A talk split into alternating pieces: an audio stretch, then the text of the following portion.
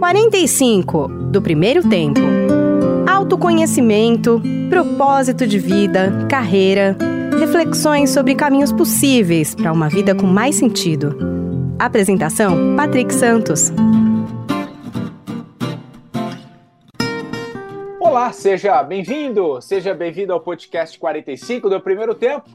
Toda semana, um papo muito legal aqui com pessoas inspiradoras que têm muito a nos ensinar compartilhar suas histórias nessa nossa jornada do autoconhecimento.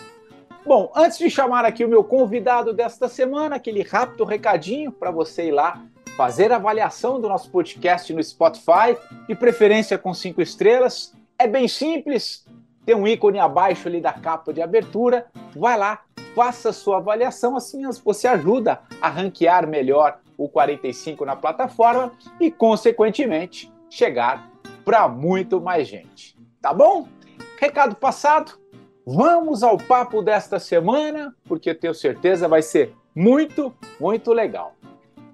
Olha só, o meu convidado de hoje segue a máxima de que é caminhando que se faz o caminho, de preferência com a alma livre, convicto de que não existem acasos na vida e que tudo nos conecta a um sentido maior em nossa existência esse meu convidado é um apaixonado por peregrinar, por conhecer a história e todos os seus desdobramentos no ritmo mais lento, passo a passo, o que lhe permite desfrutar dos encantos e mistérios que nos cercam de uma maneira mais contemplativa. Talvez por isso ele seja considerado hoje um dos grandes estudiosos e pesquisadores, mas acima de tudo um praticante do mítico e enigmático caminho de Santiago de Compostela, a mais famosa peregrinação do planeta.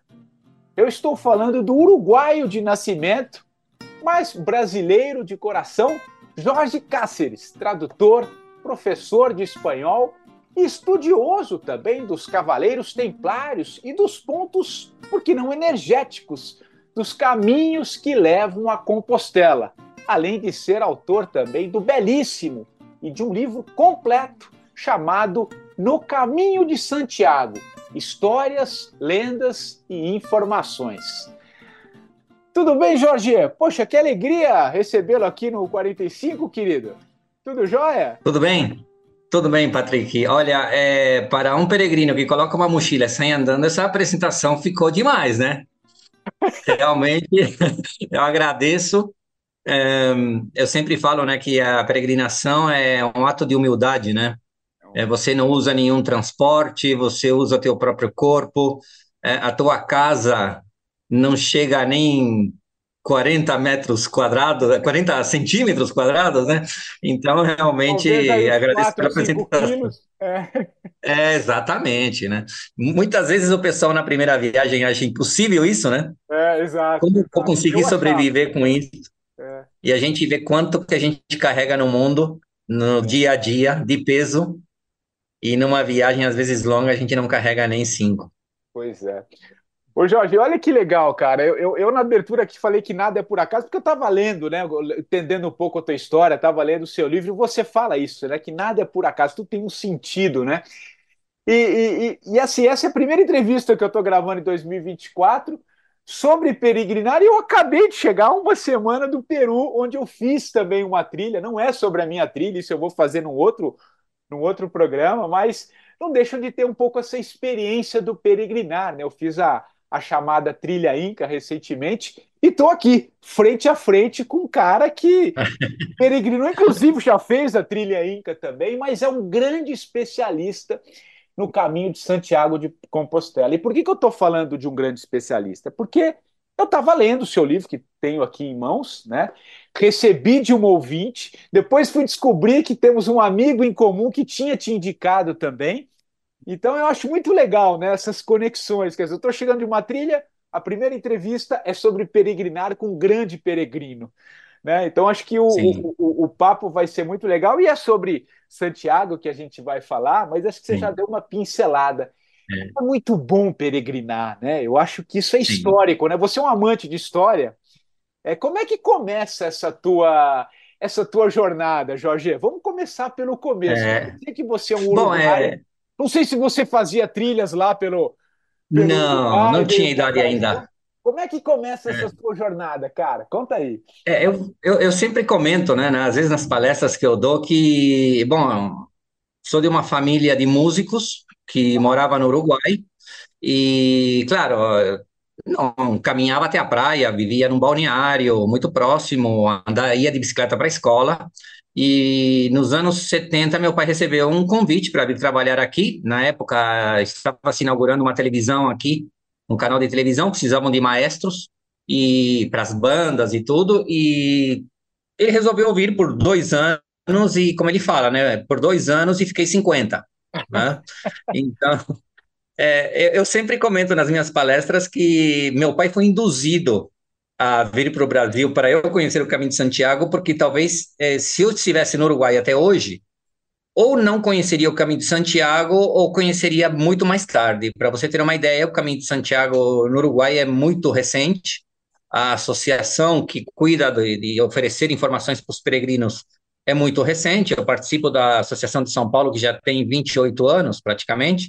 Então, você imagina que lá deve ter uma associação com cinco, seis anos. Uma vez eu vi os números de uruguaios no caminho, isso te falo no ano 2010, não tinha 10 peregrinos por ano, Uau. enquanto brasileiros eram 6 mil, 7 mil. Então, o número de brasileiros é bem grande. Então, eu sempre comento sobre isso, que meu pai foi induzido, Santiago mandou ele para o Brasil, falou, olha, tua missão aí para senão o Jorge não vai conhecer essa parte. E a peregrinação veio, claro que não é uma peregrinação religiosa, apesar que a, uma peregrinação religiosa tem muitos aspectos. Hoje o Caminho de Santiago, eu acho que nem todos fazem pela religiosidade, eles fazem por motivos esportivos, ano sabático, quero pensar um pouco em mim, sabe, sair daquele círculo que eu vivo e começar a ter outras conexões. Então, justamente esse conhecimento do, do caminho de Santiago veio de uma forma muito natural, né? A partir de dez anos depois de Machu Picchu, eu estava numa Bienal do livro, conheci um cara ali que estava tendo uma exposição de fotos, então foram aparecendo sinais, eu acredito muito nos sinais, uhum. né? Assim, e eu respeito muito, sabe? Se é para ir para a esquerda, mas o coração está falando vai para a é. direita, eu vou para a direita, né? Eu, eu sou muito, muito claro nisso. Duas coisas que eu acredito muito e acho que vem muito do, dos ensinamentos do meu pai. Primeiro, de acreditar em sinais e de saber fechar ciclos também. Isso eu acho que é muito importante também. Sabe? De você, olha, é, missão cumprida até aqui, agora qual que é a próxima missão?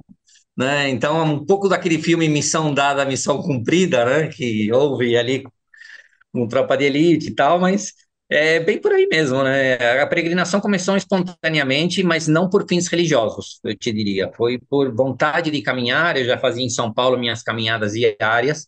Eu acho que é um ato saudável, né? Você caminhar na tua cidade já faz um bem. Não precisa sair correndo. Eu não sou de correr, eu sou muito ruim para correr, mas para caminhar eu vou bem. Isso eu vou bem. Sim. E, e, e, como é que surge exatamente a sua, sua primeira ida a, a ao caminho de, de, de Santiago? É, eu, é bom, é, como eu te falava, numa, numa Bienal do livro, apareceu esse cara que depois eu fui descobrir que era um, uma pessoa, um fotógrafo famoso no Brasil, que já estava há mais de 10 anos no caminho, numa época que pouca gente fazia, e decidiu escrever um livro e ele expôs as fotos muito profissionais, mas eu duvidei muito da palavra dele quando eu encontrei e conversei com ele, porque eu já fazia uma caminhada ou outra, assim, descida da Serra do Mar, sabe? Ia em Jundiaí, sabe? Saía pelo vale do, ali do, da Serra do Japi, umas caminhadinhas com os amigos, mas ia e voltava. E quando eu vi esse cara aí, ele falou para mim que era uma peregrinação de quase 900 quilômetros, um mês inteiro caminhando, para aquela pessoa que muitas vezes não vai nem na padaria a pé, duvida de uma pessoa que faça 900 quilômetros. Então chegou um momento que eu falei assim: olha, eu preciso ver se esse cara está contando a verdade, porque quando você olha as fotos, e hoje que você foi para Machu Picchu, você entende, porque talvez uma pessoa que nunca fez uma caminhada longa não entenda, mas quando o cara me mostrou umas 600 fotos que estavam na parede, ele tinha ou camiseta azul ou camiseta vermelha, eu falava assim: não, como é que o cara me fala que ficou um mês caminhando e só tem duas camisetas na foto. Entendeu? Porque se, na tua cabeça fala, bom, vai ter que levar uma mala, um monte de camiseta, um monte de bermuda. E eu olhava para aquilo, ainda sem muitas referências e fazer uma peregrinação mais longa, e eu falava, esse cara deve ser muito contador de histórias, porque ele sempre está com as mesmas camisetas, do início ao fim. E aí eu fui estudar, né? Naquela época você sabe que, bom, 99 para 2000 a internet é ainda muito precária, né? Ainda fazia barulhinho para a gente conectar, né? Naquela época. E a gente, bom, eu comecei a descobrir um pouco, consegui trazer um livro da Espanha que era um guia, era o primeiro guia que apareceu escrito sobre como fazer por etapas. Coloquei ele na mochila e em 2003 acabei, falei assim, eu peguei como que um, uns dois meses livres, falei assim, olha, eu vou, vou tentar fazer isso, eu sei que é um desafio, porque era uma proposta de quilômetros quando eu pensei, bom, é como São Paulo, Florianópolis a pé. Uhum. Na minha cabeça era uma loucura, né? Mas falei, bom, se as pessoas fazem, por que eu não vou conseguir fazer? E aí foi esse meu primeiro passo. Ô Jorge, o que, uh, o que é peregrinar? O que, que, o que, que nos move? É, é, o que, que move um ser humano por esse caminhar? com uma mochila, com, com essa contemplação. Normalmente o caminhar é uma coisa muito. Você pode até fazer em dupla, enfim, com, com um grupo, mas tem sempre uma jornada interna, né? Que acho que é, esse é o grande papel, né? Qual é esse sentido para você, cara? Você que já peregrinou bastante, não só pelo caminho, é qual que é a força? O que que nos move? O que que nos leva a colocar uma mochila? Você citou duas, três camisas, um par de sapato, mais uma coisinha, outra ali, e caminhar, cara, o que que você, você, você como um grande é, é, estudioso e tenho certeza conversando um pouco contigo antes de gravar aqui, você reflete muito sobre a vida, gosta de história, né? O que que é peregrinar, cara, para você assim? O que que, o que que move um ser humano caminhar? É, é bom, é uma decisão é, que muitas vezes a família não entende né? Porque você imagina, vamos supor, agora estávamos nas festas natalinas, uma pessoa chega no Natal e fala para a família: Olha, estou indo para o caminho de Santiago. Sabe? O pessoal te olha e fala: Ah, você vai para a cidade conhecer, né? Aquela coisa, né? Falei, não, não, eu vou lá caminhar. E, bom, já começa, né? Que as pessoas já te, vão te taxar de que alguma coisa está acontecendo dentro que não está bem, para você querer ter uma ideia dessas né? É, eu, eu mesmo já ouvi assim, mas você vai sair de férias para sair caminhando? Tipo, você vai perder as suas férias caminhando? Né? Você vai para a Espanha, não vai para Barcelona, não vai para o Mediterrâneo, não passa por Madrid só para chegar lá no norte e começar a caminhar. Eu ouvi muito, muito disso, né? Bom, meu pai realmente achou que eu estava louco, né? É, eu lembro que três meses antes de sair, eu coloquei uma tatuagem nas costas, com o símbolo do caminho, que é uma concha com a cruz, e aí ele falou: Bom, agora meu filho pirou de vez. Porque, né, além de querer ir, ainda tatua isso no corpo, né? Mas o ato de, de peregrinar, é, eu, eu na, na meu modo de, o meu modo de ver é o seguinte: nós vivemos numa sociedade onde a nossa cabeça é uma agenda. É, você está aqui é, hoje trabalhando, por exemplo, num escritório, já pensando que às seis da tarde você tem que fazer isso, às oito você tem que abrir um, uma mensagem, escrever para alguém, amanhã você tem que sair cedo e na quinta e na sexta e, e na outra segunda, ou seja, a tua cabeça aqui, ela está programada para o teu dia a dia. E você não tem tempo para pensar em você mesmo. Assim, você chega num sofá, vai ligar uma Netflix, até cansar e ir dormir. Ou seja, quanto tempo da tua vida ou do teu dia você tem para parar e pensar em você mesmo. Então, é, esse é o grande choque, talvez, a partir do momento que você faz uma primeira peregrinação longa.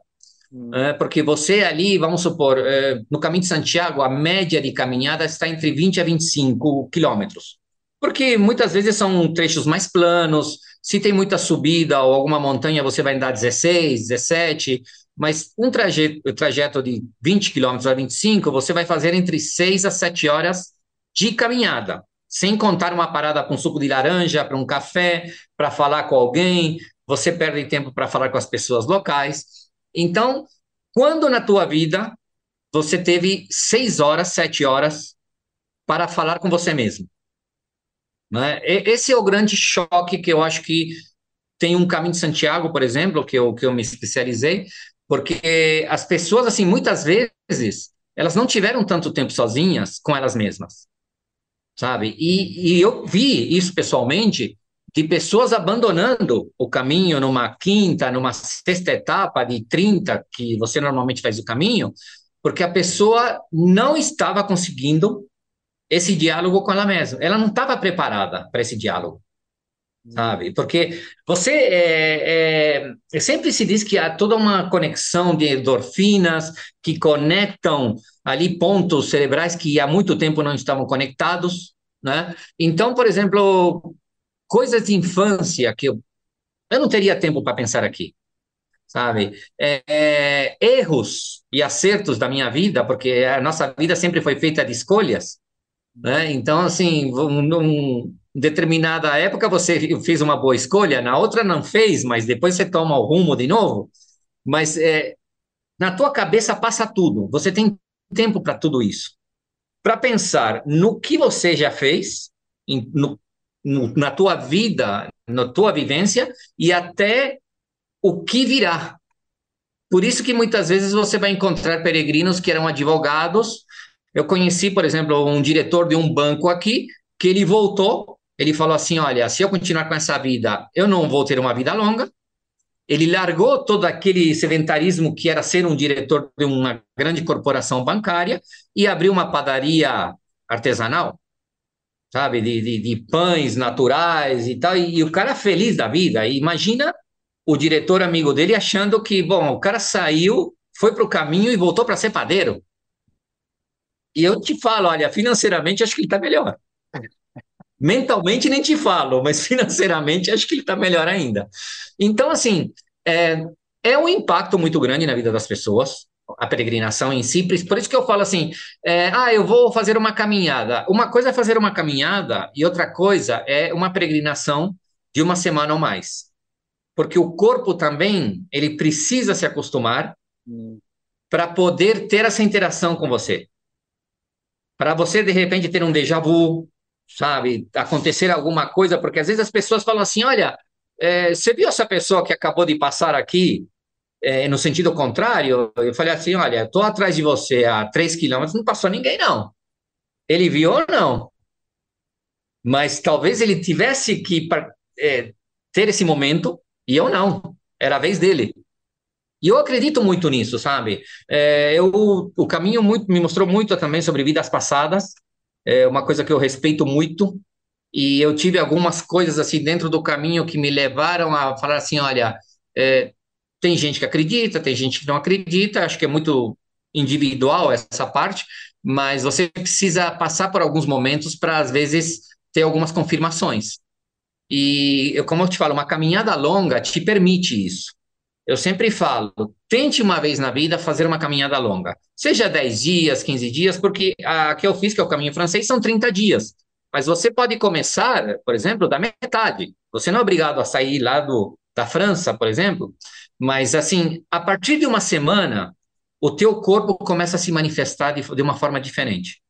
Né? E isso é, eu acho que faz muito bem para a pessoa, né? É, muitas vezes essa coisa de ano sabático, que ah, preciso pensar um pouco, eu quero parar, frear com essa vida louca que eu tenho, é, seja é, Machu Picchu, que não é uma caminhada longa, mas é uma caminhada de muito trabalho, faz refletir também, porque você não sai de uma etapa do caminho de, de Machu Picchu também com menos de seis, sete horas caminhando.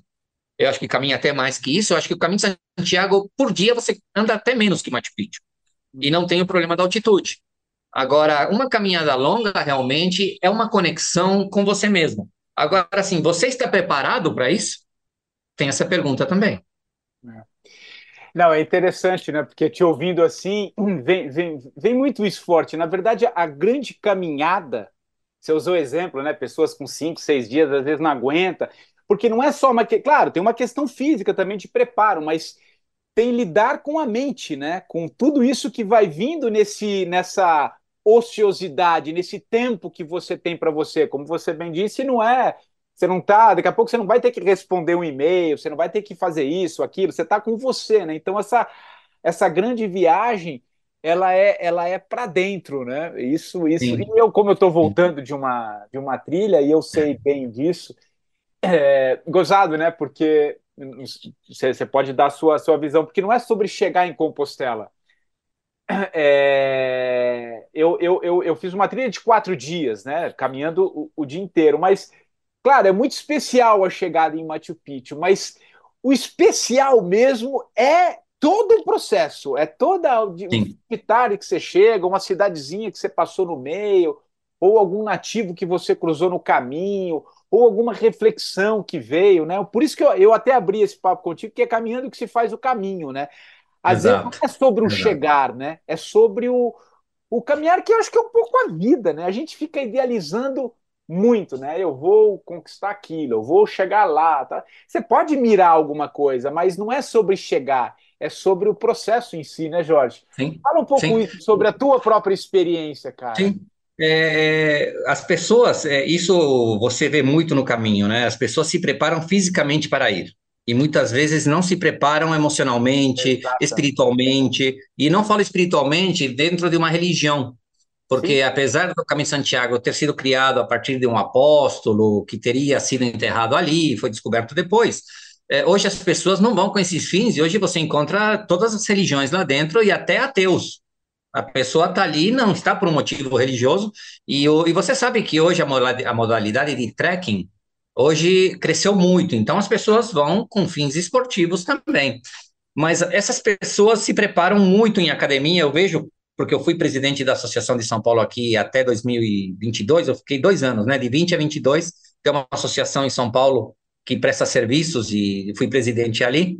Eu fui de tudo no caminho já, né? Você vê que o caminho me chamou de uma maneira muito forte. E eu sempre, nas palestras, eu comentava o seguinte, que você tem hoje 25 quilômetros para fazer, mas o especial não é você saber que chegou no quilômetro 25 porque o especial está dentro é. dessa caminhada de 25. Enquanto você está caminhando, sabe? Essa interação com outros peregrinos, interação com você mesmo, é, conhecer um, uma outra perspectiva. Uma coisa também é, eu sempre falo caminhe lento, porque a cama está lá te esperando. E as pessoas parece que disputam quem chega primeiro. E quem chega primeiro passa por, pelo caminho, mas não vive o caminho. Porque a preocupação da pessoa é quantos quilômetros por hora eu estou fazendo. E não é a velocidade que vai determinar a tua vivência lá dentro, mas assim o tempo que você está lá dentro. Mais tempo você está caminhando, mais você está saboreando aquilo. É como se te trouxessem uma fatia de bolo, muito gostoso esse bolo, mas assim, ou você come em 30 segundos ou em 4 minutos qual vai ser mais saboreado, de 30 ou de 4? Sabe? Então, assim, estar lá dentro, porque depois que você chega, você cumpriu aquela etapa, é uma cidade gostosa que está te recebendo, muito histórica, porque ali você passa por aquelas vilas de feudalismo, às vezes uma igreja que tem mais de mil anos, a gente fica pensando, pô, mas o Brasil em 1500 e aqui o cara me falando de uma igreja de 1070, sabe? Uma igreja que está ali até hoje em perfeitas condições. Então, assim, o chegar é, é, e a chegada em Santiago, eu te falo, às vezes deprime um pouco, porque Uau. você quer continuar. Você Exato, continua. Imagina. Você chega na frente da catedral e te dá aquele branco. Amanhã não vou caminhar. E agora? E como é que vai ser a minha vida daqui em diante? Por isso que eu te falava dessas mudanças radicais de algumas pessoas, porque é. chegam ali, é o momento dela ter uma vida nova. Uau. Tem um livro muito interessante que é espanhol, esse livro é espanhol, eu não me lembro a editora, mas se chama O Caminho Iniciático de Santiago. É um livro em espanhol, ali dos anos 80, 90. Muitas vezes acaba se encontrando no sebo esses livros, chama O Caminho Iniciático de Santiago. E esse autor, ele tem uma visão muito interessante, que ele fala assim, ele dividiu o caminho em três partes. Até o quilômetro 200, que você chega em Burgos, ele fala que é a morte é, do corpo. Porque assim, você vai sentir o teu corpo como você nunca sentiu partes do corpo que você nem sabia que existiam, músculos que às vezes dão uma palpitação e você fala, bom, mas esse músculo aqui não sabia que tinha aqui na perna, não é que te dá uma dor intensa, sabe? Mas sabe aquela uma pontada aqui, depois uma pontada na perna e parece que ela vai é. passando por várias partes do corpo, né? E ele fala justamente que até o quilômetro 200 é a morte do corpo, porque ali você vai sofrer todas as, as dores físicas, é uma purificação, né? Tudo aquilo que você tem dentro você vai expurgando. Até o quilômetro 500, e o quilômetro 500 ele tem uma cruz, que se chama Cruz de Ferro ali, é um marco que você tem que levar uma pedra do teu país, né? Você leva uma pedra, muitos colocam nomes de parentes, pedem para os parentes assinarem na pedra, e você, quando você chega nesse, nesse monte, é um monte de pedrinhas, imagina, de tanto tempo, uma montanha de pedras, com um, um mastro de uns 15 metros e a cruz de Santiago lá em cima. E você, de costas, joga a pedra para lá, deixando o teu passado, o, tudo aquilo que você não quer mais, você jogou, mentalizou na pedra e jogou no monte. Aí depois você sobe no monte e você vai vendo pedras da Austrália, do Japão, tal. Então ele fala que ali, no quilômetro 500, é o teu renascimento. Né? Você passou por uma parte espiritual, que é da morte física no quilômetro 200 até o 500, a parte espiritual, e a parte do 500 até Santiago, que são os últimos 300 quilômetros, seria o teu renascimento. Né? Uma vida nova, o teu corpo não tem dores, é um corpo novo, você chega na catedral, você tem todas aquelas emoções, né, que já são feitas para o peregrino, algumas ritualísticas muito interessantes, e mas a chegada em si, ela preocupa um pouco as pessoas, tanto que um dos papéis da associação é receber essas pessoas na chegada, na volta, porque a pessoa realmente ela volta transformada, sabe, né? Transformada. Se você passou por uma, por uma peregrinação em Machu Picchu agora de cinco dias, é. mas você volta e você já não vê a cidade da mesma forma. Exatamente. Sabe? Exatamente. Coisas que você passava e nem reparava, na volta você repara. É. Né? Não, é interessante, né? É muito interessante. Aliás, tem uma frase sua que eu, eu quero entrar um pouquinho nesse, nesse teu olhar um pouco mais sutil do caminho, você fala que no, no, você não vem para o caminho, né? Você volta para ele, né? E há pouco, em alguma das suas respostas, você falou um pouquinho de, de outras vidas, de percepção, uhum. tal. Tem um capítulo no seu livro que você traz um pouco esse lado mais místico, energético, né? É, é, do, do, do, do, caminho, né? Em uma das vezes que você fez, você usou um pêndulo, né? Que traz um pouco essa questão da, da, da energia. Sim, que, sim radiestesia. Tem gente que não acredita. Eu, eu, eu faço parte dos que acreditam, mas eu respeito quem não acredita. Mas isso vai. Claro, claro. Mas é interessante. Como é que.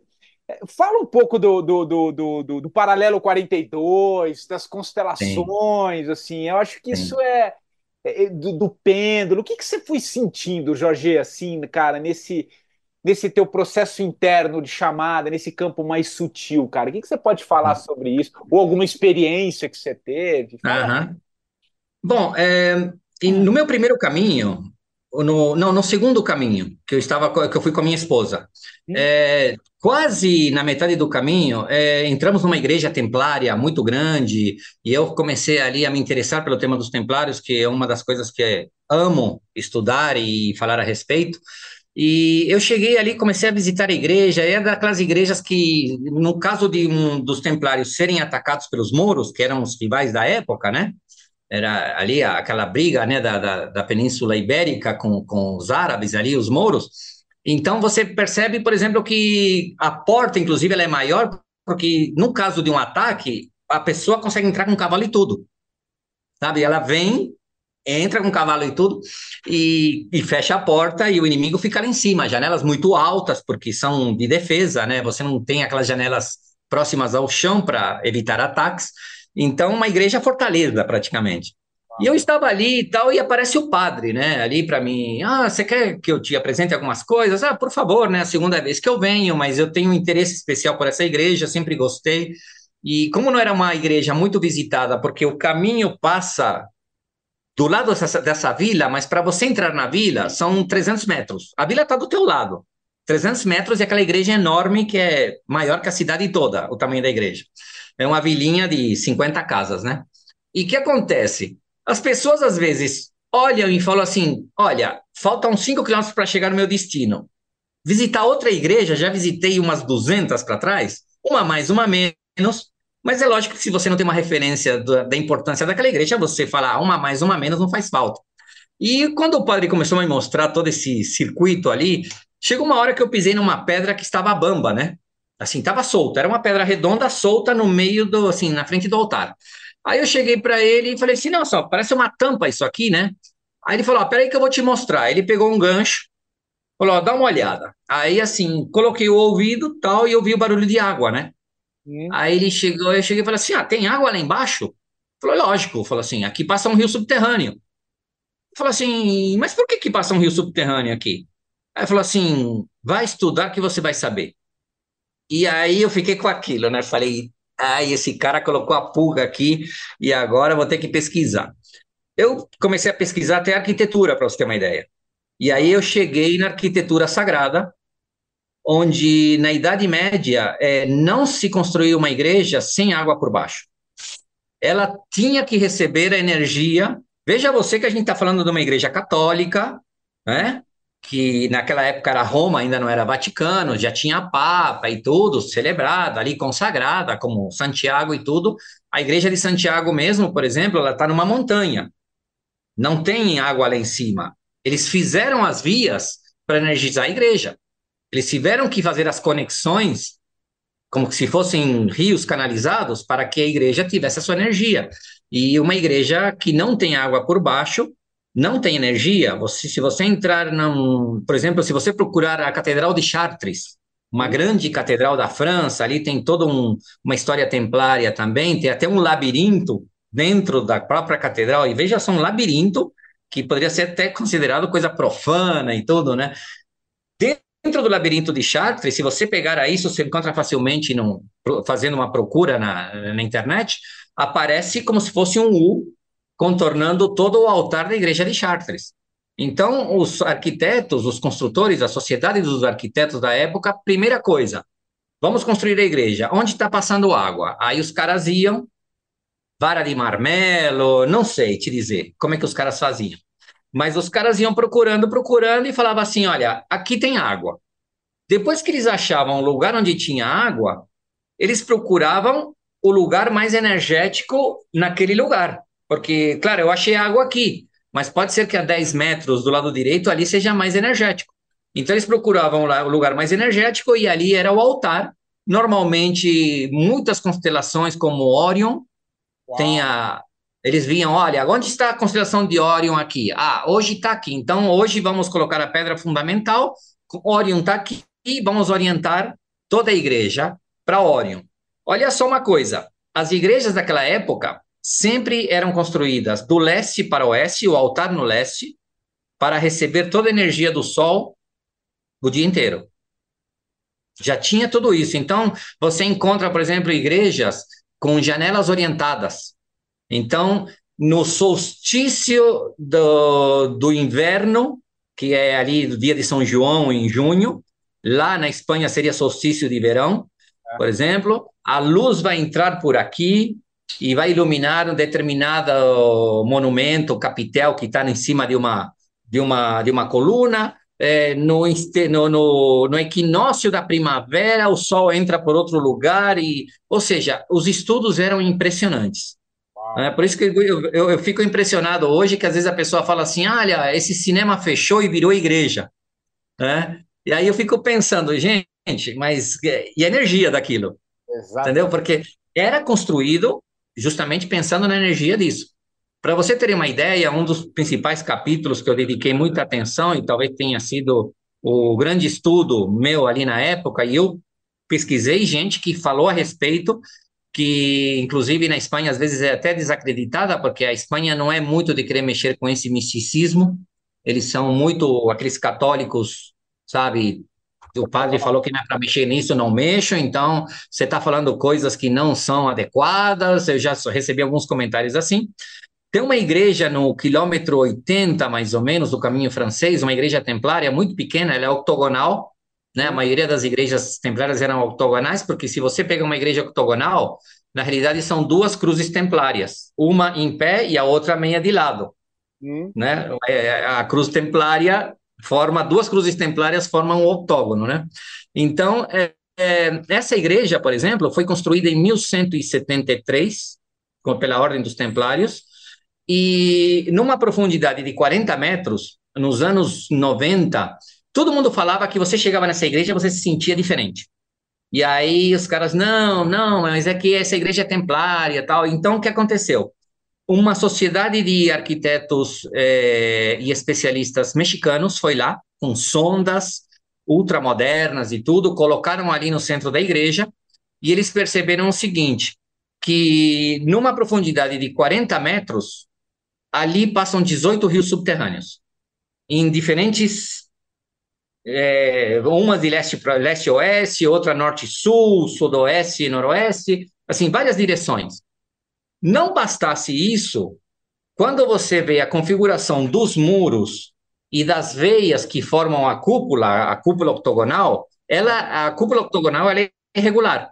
Mas por que, que ela é irregular? Não é porque o arquiteto fosse ruim, é porque ele obedecia o traçado que o rio fazia embaixo.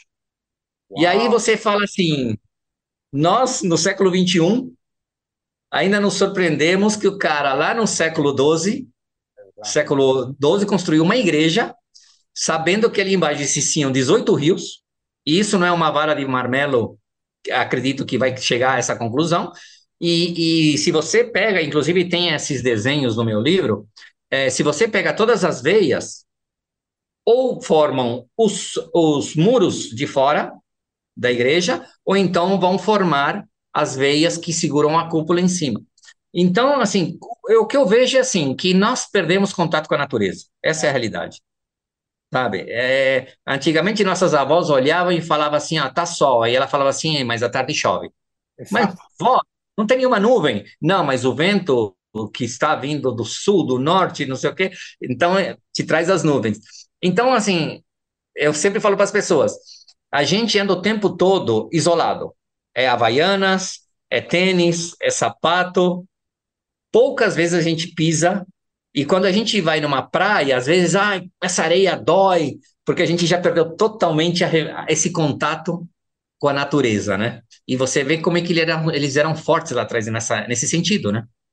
Porque... Não, maravilhoso, maravilhoso isso que você está tá, tá dizendo. Primeiro que eu, que eu concordo muito e, e, a gente perdeu um pouco essa conexão também com, os, com esse sagrado, né? Com essa que não tem nada a ver com religião, né? É uma percepção. Não, não. Então esse exemplo que você deu da, da, da construção, né?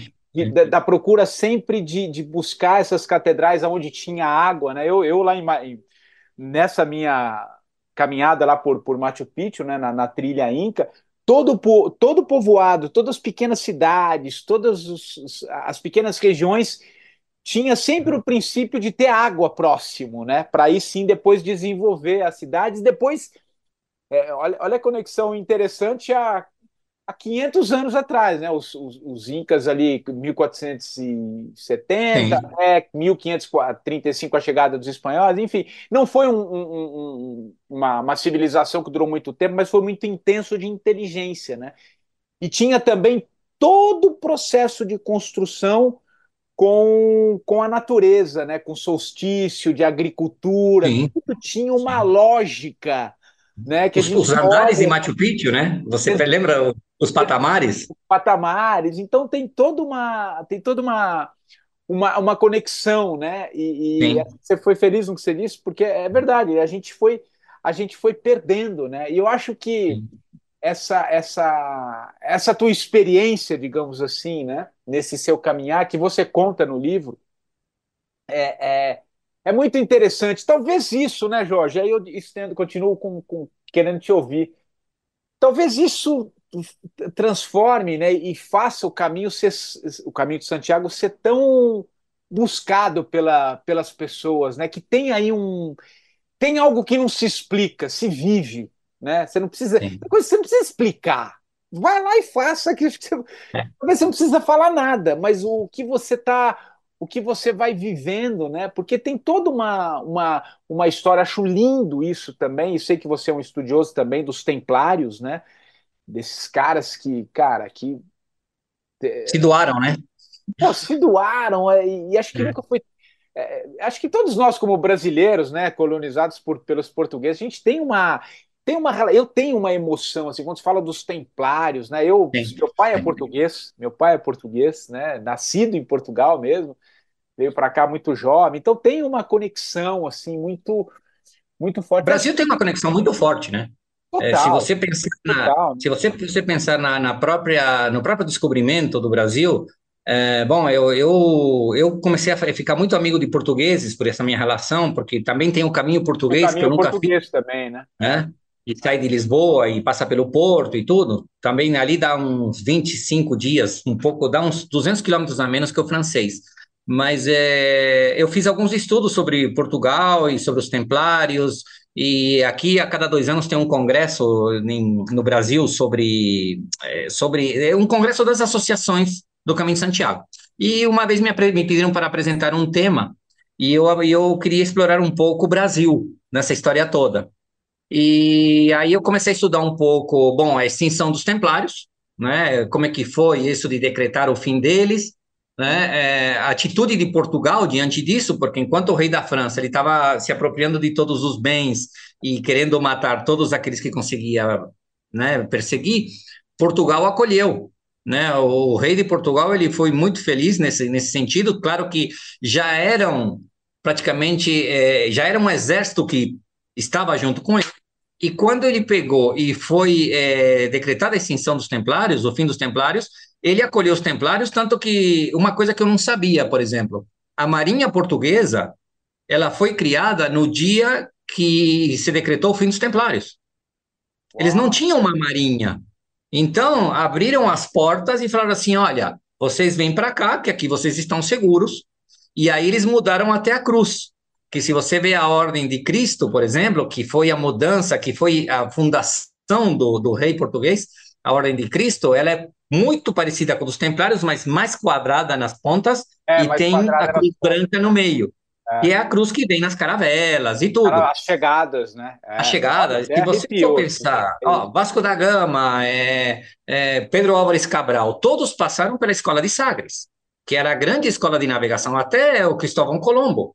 Né? Muito se comenta dos mapas de Cristóvão Colombo que ele teria conseguido isso dos templários, né? Assim, não dos templários diretamente, mas eram, eram referências templárias né? Assim, eram mapas templários, né? E quando você chega no Brasil, esse, essa, apresenta, essa apresentação que eu fiz nesse congresso, ela impactou um pouco as pessoas, porque é, eu comecei a fazer todo um estudo da costa brasileira, onde é, começaram as capitanias hereditárias, onde começou-se a povoar o Brasil. São Vicente, Paranaguá, Porto Alegre, todos esses lugares portuários, né? No Nordeste também. E você percebe que onde tinha uma fundação da Ordem de Cristo, até hoje mantém a cruz da Ordem de Cristo na bandeira da cidade. Olha. Então você pega, por exemplo, a bandeira de Paranaguá, a bandeira de São Vicente, a bandeira de Porto Alegre, a bandeira de Porto Seguro, é, Porto Seguro Olinda, todos esses lugares assim, né? E o cara às vezes falava assim: gente, mas eu sou porto-alegrense e não tinha percebido que tinha essa caravela na bandeira sabe assim? E, aí, e da onde ela veio, né? Então, eu, é, quando você chega em Porto Seguro, que tem aquele pilar que os portugueses trouxeram com o símbolo da Ordem de Cristo, e tem até uma redoma de vidro lá em cima, na, na parte histórica, eu vejo que muitas vezes assim a gente tem muito mais templarismo aqui no Brasil do que a gente pensava, é. né? Porque a é história é conta tá tendo, E acho que é legal que você está trazendo esse exemplo, e, e, e, eu percebo também uma certa, um, um, certo redescobrimento disso aqui em matérias, em, em produções. Eu acho que é, eu acho muito interessante esse, esse, esse os bandeirantes, né? Portugal, os bandeirantes. E esse resgate um pouco de Portugal, né? Sabe? De sim, sim, porque durante sim. muitos anos, não só porque eu sou filho de português, mas assim, acho que durante muitos anos e a gente é, ao meu ver, tá? Isso é a minha, isso é a minha visão. Não estou impondo nada aqui. Mas durante muito claro. tempo foi ensinado nas escolas de que o português ele veio para explorar isso, escravizou índios, tal. Então a gente tem uma visão um pouco deturpada do português em si, né? E acho que a gente está vivendo um momento de de aceitar um pouco esse pai como nação, né? Porque queira ou não faz parte da nossa na nossa história e não só ver como alguém que explorou, mas alguém que também é o Brasil, né? Eu acho que é interessante a gente olhar o Portugal e, e, e essa, essa, essa sensação que eu tenho de um certo descobrimento mesmo, de, de, de, de acolher né, Portugal como o, algo bonito da nossa e, própria história, né? Não e, só e muito cuidado como a história foi contada, né? É, muito cuidado aí, com isso, é porque é isso, é isso. É, eu comentei antes da gente começar, que a gente estava batendo um papo antes, de que tudo isso me levou a hoje estar cursando a graduação de História, porque Exato. eu quero tentar fazer um mestrado na Espanha a respeito do Caminho de Santiago. Eu já me entreguei, assim, de corpo e alma a isso, apesar de ter outra profissão que eu te falava que eu sou tradutor. Mas, assim, é, muitas vezes a gente ouve muita crítica, por exemplo, na, na, sobre a escravidão, que o português trouxe os escravos, escravizou os africanos. E a gente vê como é que a história foi contada. Exato. Né? Não, porque eles foram para lá e, e, na minha cabeça, chegava uma caravela de portugueses, saía pegando os índios ali, colocava no barco e trazia. Mas não, eram tribos africanas que vendiam outras tribos que eles tinham conquistado, ou seja, o tráfico de escravos já existia dentro da África. É, sabe? Construção das pirâmides, por exemplo, é. era compra e venda de escravos. Então, é. assim, é, não é que o português foi lá e saiu. Não, ele, olha, eu preciso de mão de obra. Onde acha? Ah, você vai lá em Mali, vai falar com um chefe da tribo tal e o cara vende para você. E ele tem ali quanto você precisar. Então, é, muito cuidado quando a gente vê a história. Eu vejo que muitas vezes, assim, na atualidade, estão havendo vários equívocos nesse sentido, da gente ver a história com olhos do século XXI, sabe? Então, assim, se a gente for pensar dessa forma, então tudo aquilo que nós estamos fazendo hoje, no século 30, vai ser condenado. É, é. Porque nós já estamos fazendo tudo errado também. É. Mas para o hoje é certo. E naquela época, aquilo era, é, era o que tinha. Isso, é isso, ah. eu concordo com você. Eu acho que. E a gente está vivendo um momento de muitas descobertas. Né? Porque a gente vive uma imposição de narrativas, né? Ah, é assim, assim. Não, agora a gente tem mecanismos, tem livros, tem histórias, tem pesquisa, tem canais de YouTube, tem documentários sendo lançados. Está sendo está sendo redesenhada uma outra história que a gente não conhecia, né? Pelo menos, dúvida. pelo menos não como verdade, mas também como possibilidade, né? Eu sim, não gosto sim, muito de ah, é sim. assim assado, mas existem outras possibilidades também. Exato. Isso é muito. Exato. Isso é, isso Você é sabe muito... que o, o historiador é, é um papel um pouco difícil porque é, muitas vezes você tem que deduzir alguma coisa. É. É. Não há como confirmar, porque não há documentos. Então você é, monta um grande quebra-cabeça para tentar chegar a uma conclusão. Mas essa conclusão é uma hipótese, não é, uma verdade absoluta. Também, né? É uma hipótese. Claro, não tem como você hoje em dia falar, olha, no século III, olha, eu não vivi lá para ver o século III, ou pelo menos não lembro de ter vivido, né? É. Tem isso também. Né? o, o Jorge, e, e, e, cara, assim, estamos caminhando para o fim do nosso papo, mas assim, eu queria trazer um pouquinho ainda o, a tua experiência do caminho. Por, por que, que você acha que o caminho de Santiago ele é tão enigmático assim, e mexe com tudo, e todo mundo de alguma maneira pensa em fazer? É, tem uma busca cada vez, você falou dos brasileiros, né? Eu conheço muita gente que já fez e muitas pessoas que querem fazer, e tenho certeza que muita gente que está conosco aqui ou fez ou gostaria de fazer, por isso que está tá bebendo um pouco do seu conhecimento.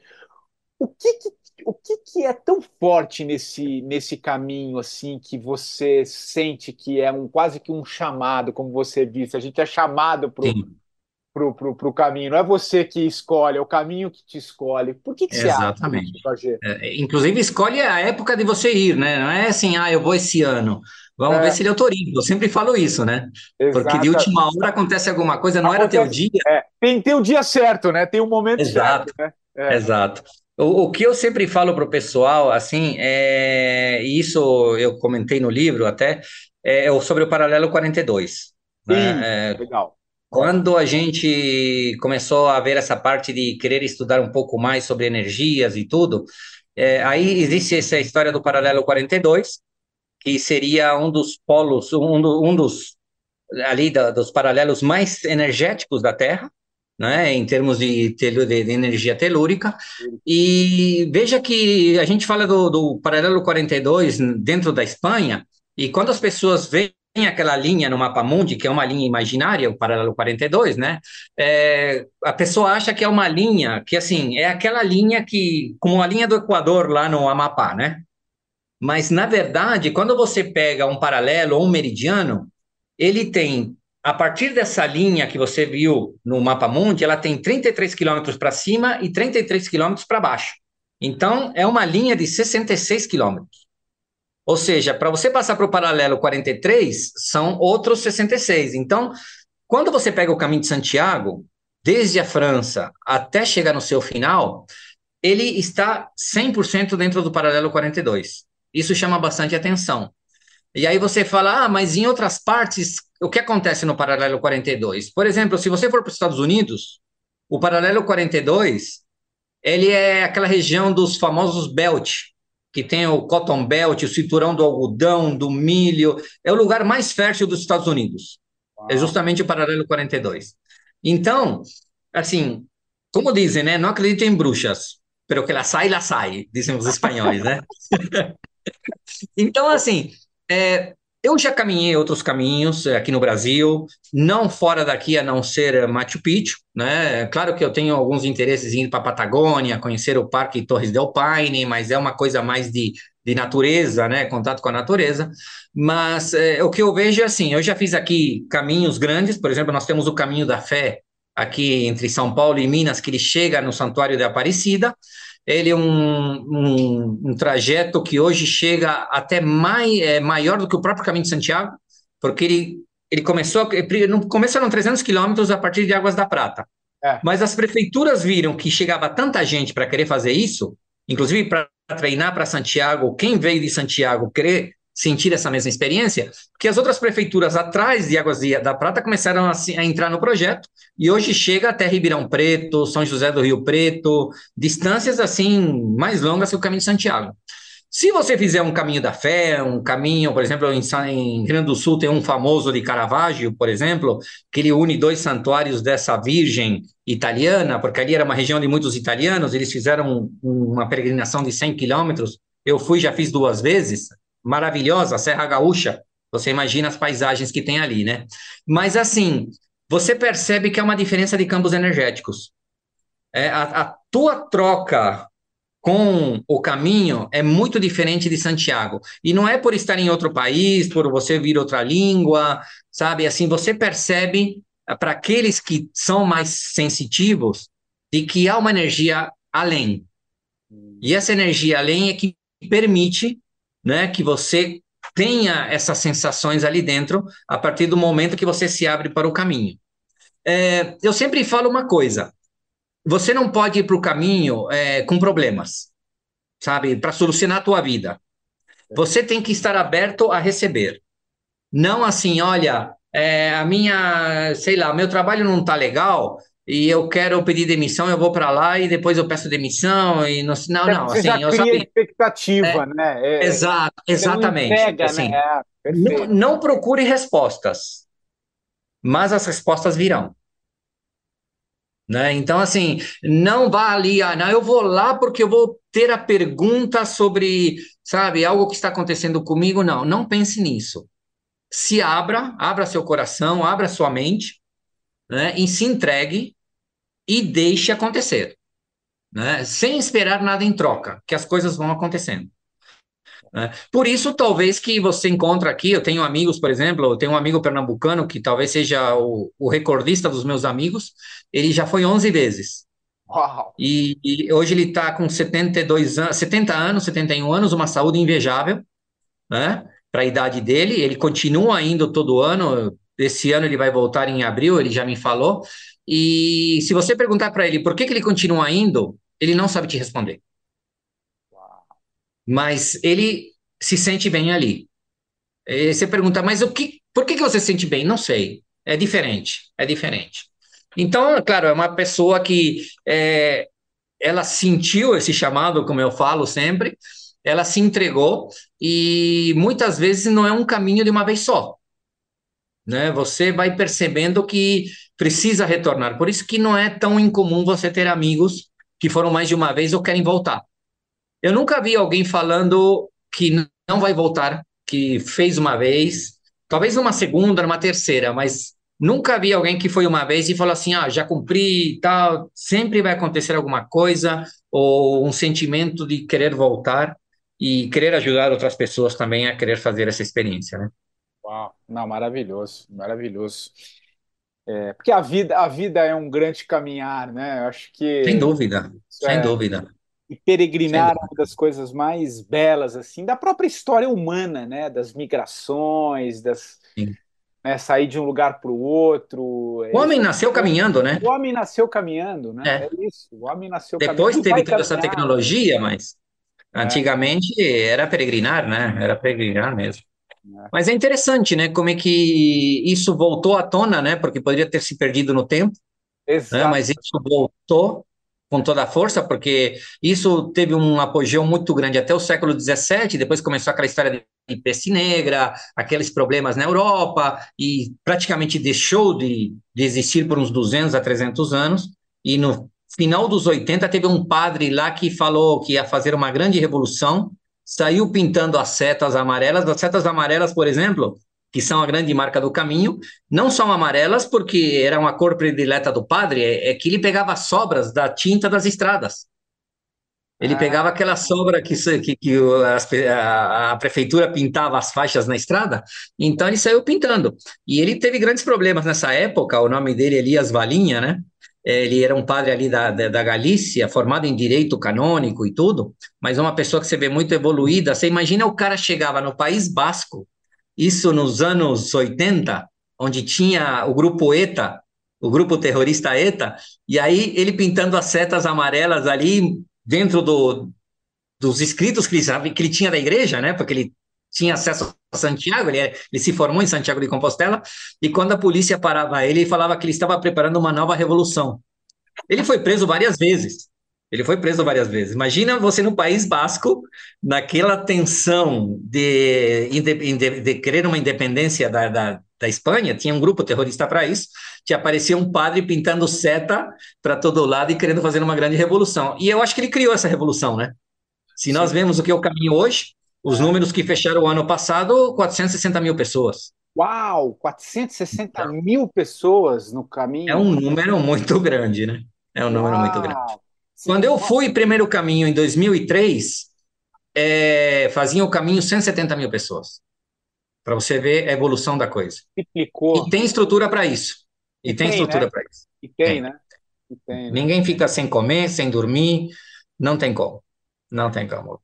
A a Espanha, você sabe que em termos de turismo, de preparação para receber as pessoas, ela tem um trabalho muito forte nesse sentido. A Tem. Espanha é impecável nisso e eles souberam aproveitar. E o caminho hoje, te falo, é referência para vários caminhos do mundo. É, foi feito há pouco tempo um caminho no Japão chamado o Caminho de Shikoku. Shikoku é uma ilha que tem no Japão, é uma, é uma trilha de 1.200 quilômetros, passa por 88 templos. Eles foram lá em, no Caminho de Santiago, procuraram as pessoas mais antigas, pegaram as referências e montaram um caminho lá com albergues, com tudo igual ao que nós temos na Espanha. É um Tem grande exemplo.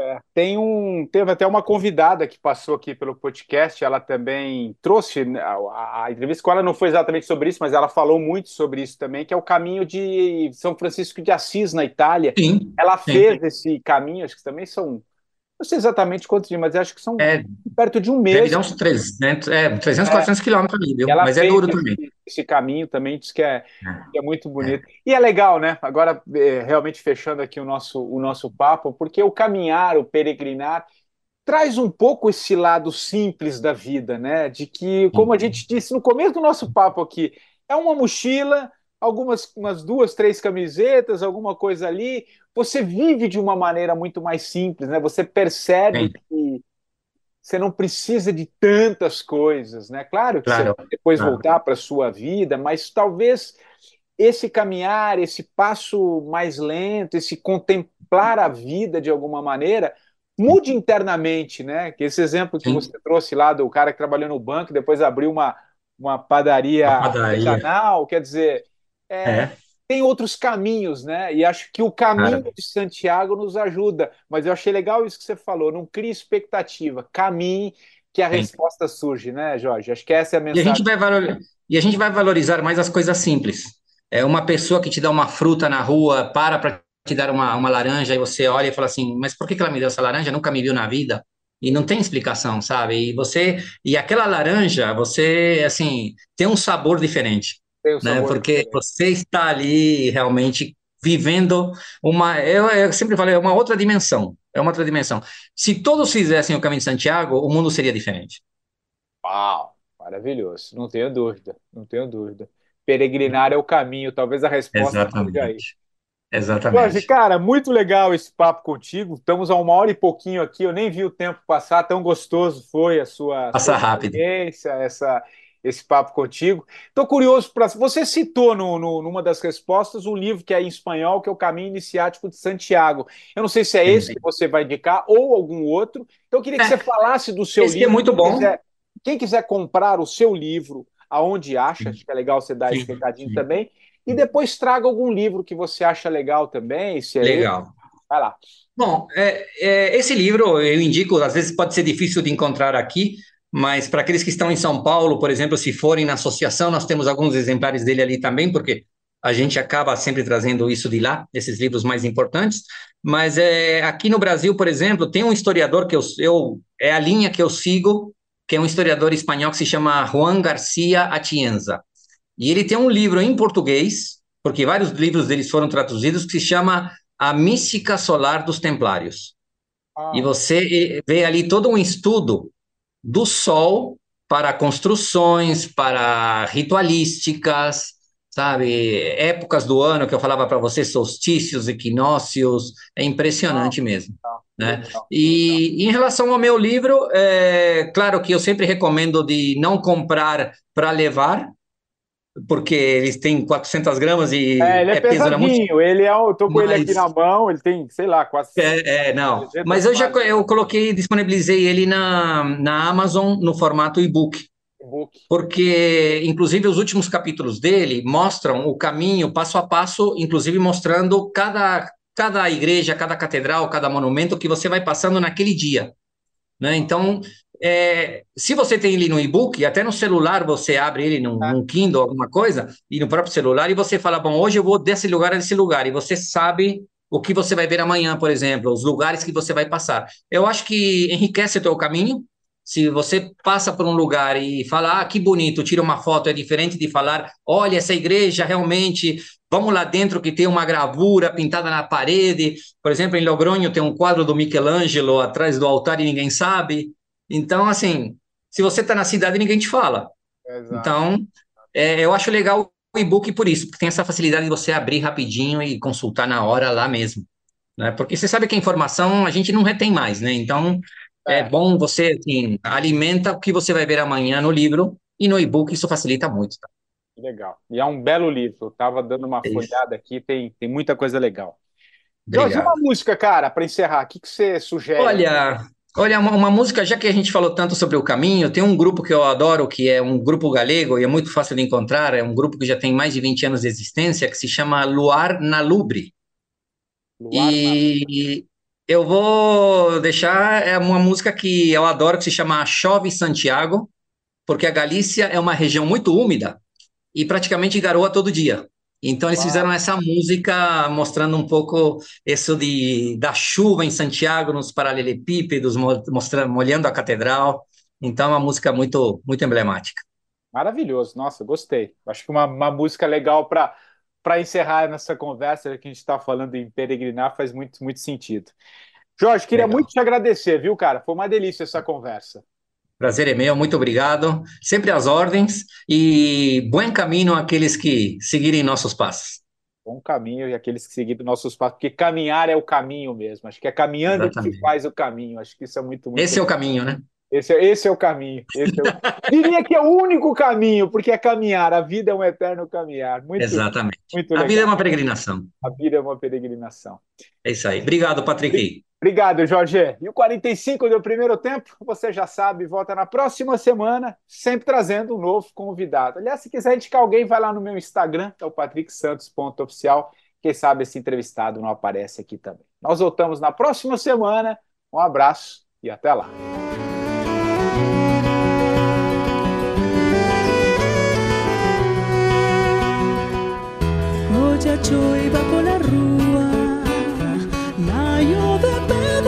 está. Moja no ben puedes bailo, suma.